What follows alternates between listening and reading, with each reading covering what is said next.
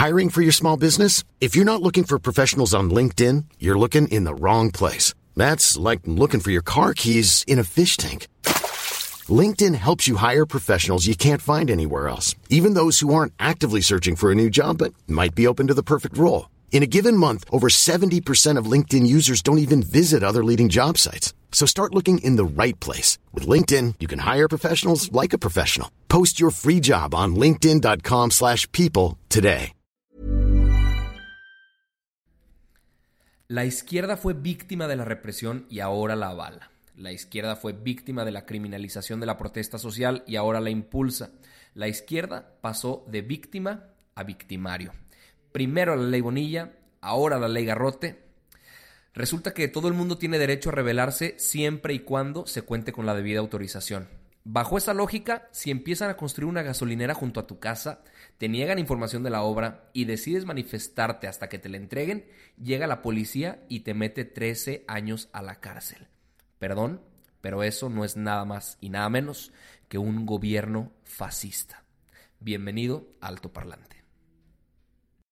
Alto Parlante es un podcast creado con la idea de que juntos somos capaces de hacer un México mejor. Pero para eso tenemos que entender qué está pasando, porque la información es poder, pero la información, si la entendemos, nos lleva al siguiente nivel. Así que espero que lo disfrutes, pero sobre todo que te sirva para darte cuenta del verdadero poder que tienes en las manos.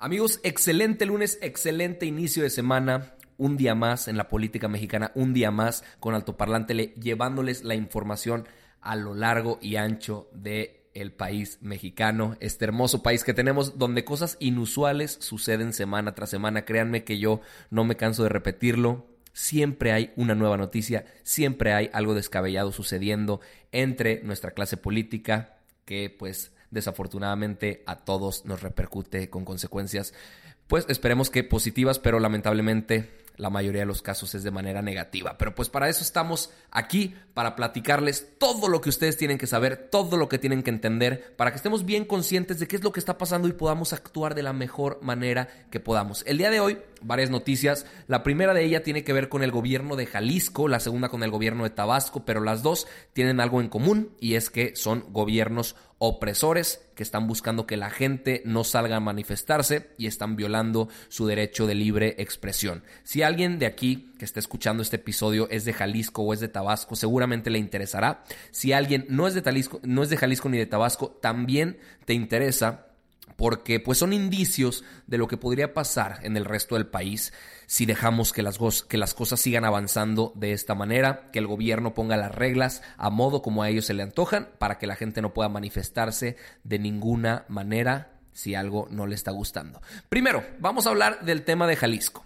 Resulta que en Guadalajara, en la capital del estado, se aumentó la tarifa del transporte público y pues hubo protestas obviamente porque la gente no estaba contenta. El cambio fue de 7 de 7 pesos a 9.50 pesos. Resulta también que la maquinita en la que pagas el transporte público no te regresa los 50 centavos. Entonces, básicamente te cuesta 10 pesos. Si tú quieres recuperar tus 50 centavos, tienes que ir a las estaciones más concurridas, que son las estaciones de Juárez y San Jacinto, con tu boleto en mano sin perderlo y reclamar el dinero que te debía la maquinita. Obviamente nadie va a reclamar sus 50 centavos si tienen que perder medio día y la rutina que ellos estaban llevando para llegar a trabajar, para llegar a la escuela, para ir a reclamar 50 pinches centavos. ¿Ok? Dos pesos con 50 centavos. Ustedes podrán decir, pues no es tanto dinero. Resulta que sí impacta de manera pues muy, muy potente a la economía de muchas personas, de muchas familias y el descontento, más que ser los 2.50 pesos de aumento, que, en definitiva es, un factor importante para que la gente se, manifieste, es que resulta que el gobernador Enrique Alfaro dijo durante toda la campaña que no iba a aumentar el sistema de transporte en la ciudad. Y ahora viene y lo hace. Eh, la gente sale a manifestarse, la gente sale a alzar la voz, a decir que no están contentos con este cambio en las tarifas del transporte y resulta también que la policía Detiene a las personas y los golpea.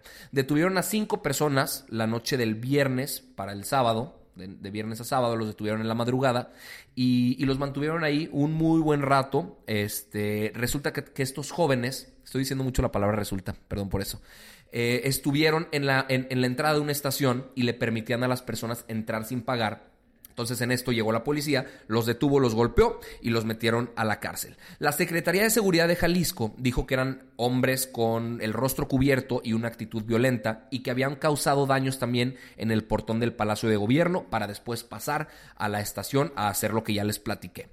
Em, la gente, pues obviamente al ver que el gobierno estaba deteniendo estudiantes, porque aparte de esto eran estudiantes, salieron en masa a exigirle a Alfaro una renuncia porque pues creyeron que no era en primera no era justo el hecho de que no haya cumplido con su promesa de campaña y en segunda que haya oprimido la voz de sus compatriotas que solo estaban haciendo uso de su, de su libertad de expresión que con una línea muy delgada pues puede rayar en, en, algún tipo de anarquía permitiendo que la gente entrara al transporte público sin pagar, que en eso sí estoy definitivamente no estoy de acuerdo, pero pero pues un gobierno que no te permite expresarte es un gobierno fascista. Entonces cuando la masa llega al Palacio de Gobierno a exigirle su revocación de mandato, eh, salieron policías antimotines también a intentar reprimir las voces.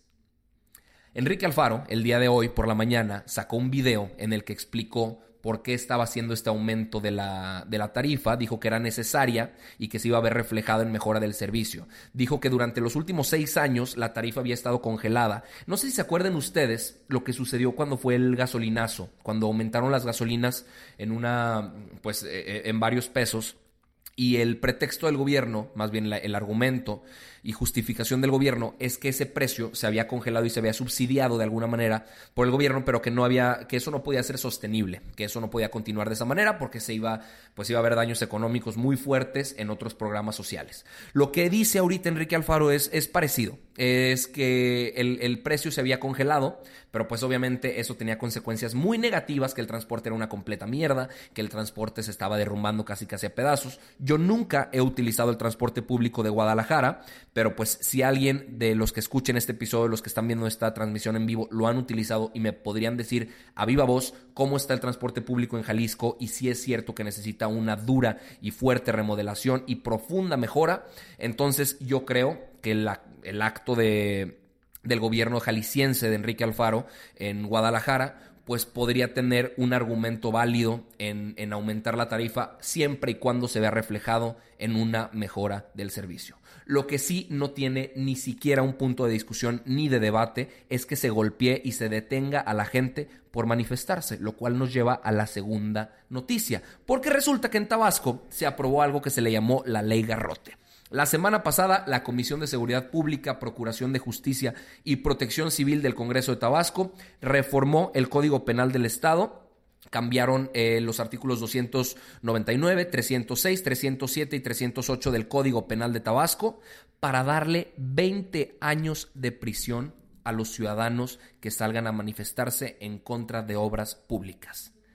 Qué conveniente que este tipo de reforma se da justo cuando va a empezar la construcción de la refinería de Dos Bocas, cuando va a comenzar la construcción del tren Maya, cuando va a comenzar la construcción de dos obras muy controversiales que a mucha gente no la tiene contenta y que, por obvias razones, mucha gente se manifestaría en contra.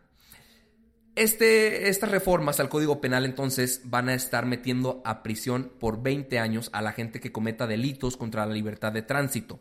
Esta fue una propuesta que impulsó el gobernador Adán Augusto López Hernández y, tuvo 24 votos a favor, uno en contra y cero abstenciones el día de hoy en el Congreso local de Tabasco. La gente irrumpió el, el debate ahí de votación en la Cámara para gritarles traidores y vendidos. Y hay un dato, amigos míos, que por la memoria corta, a corto plazo que tenemos los mexicanos, se nos olvida. Andrés Manuel cuando perdió en una candidatura para la presidencia, se plantó meses en paseo de reforma con un chingo de gente y no permitía el tránsito por esa avenida, quizá la, avenida más importante y la principal del país. Si esta ley hubiera existido cuando Andrés Manuel hizo semejante estupidez, el güey hubiera estado preso. 20 años. Por estar cometiendo un delito contra la libertad de tránsito. Esto lo están haciendo por conveniencia en el momento correcto para que la gente no se manifieste en contra de la pinche refinería de dos bocas, inviable en tiempo y costos, que por cierto también ya se presentó el plan y se presentaron los papeles de, impacto ambiental para que inicien su construcción el próximo primero de agosto para que también la construcción del tren Maya pueda seguir sin ningún problema. Y lo están justificando diciendo que los sindicatos pues entran con moches para darle a la gente alguna razón por la cual plantarse y que no permitan las obras que se están planeando y que es como un sabotaje a la refinería de Dos Bocas y un sabotaje al tren Maya. Les voy a leer nada más muy muy rápido lo que, lo que dice el capítulo 11 del el impedimento de ejecución de trabajos u obras que está dentro de, esta, de este Código Penal. Al que careciendo de facultad legal impida o trate de impedir por cualquier medio la ejecución de trabajos u obras privadas, se le impondrá prisión de 6 años a 13 años y multa de mil a dos mil veces el valor diario de la unidad de medida y actualización. Las mismas penas se aplicarán a quien obstruye el acceso de personal o de maquinaria al lugar destinado para la ejecución de trabajos u obras de las que hace mención el párrafo anterior.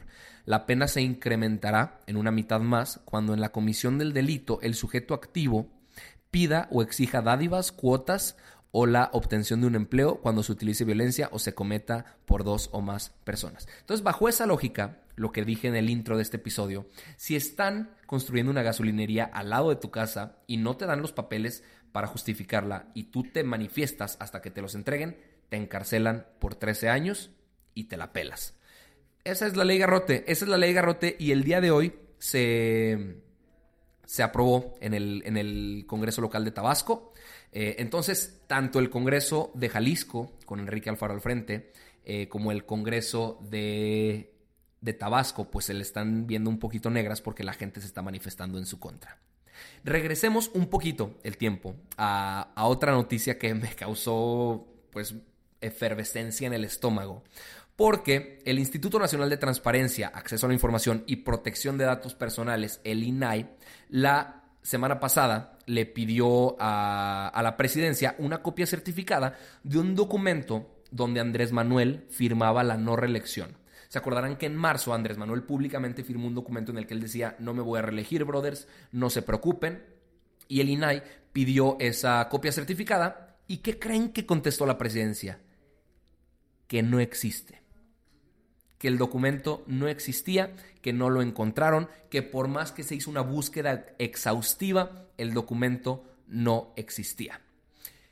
A lo que Andrés Manuel respondió que el jueves pasado citó a un notario en la, en la conferencia de prensa mañanera, dijo que iba a durar el tiempo que el pueblo quisiera, que no se iba a aferrar a la presidencia y firmó, bajo notario ahora sí, el, el documento de no reelección. Yo me pregunto, si el güey no quiere reelección, ¿por qué chingados tiene que firmar un compromiso notariado en el que diga que no quiere reelegirse? Reelegirse es violar la constitución. Está implícito que tú no buscarías reelegirte. ¿Por qué necesitas un documento que te avale para que nosotros te creamos que no te vas a reelegir? De verdad es tan importante que exista un documento que nos diga explícitamente que no te vas a reelegir cuando es lo que menos esperaríamos de ti. Se dice también que Hugo Chávez firmó un documento bajo notario en el que no se iba a reelegir y se religió. Nos importa más lo que hagas a lo que digas. Nos importa más cómo actúes a lo que firmes.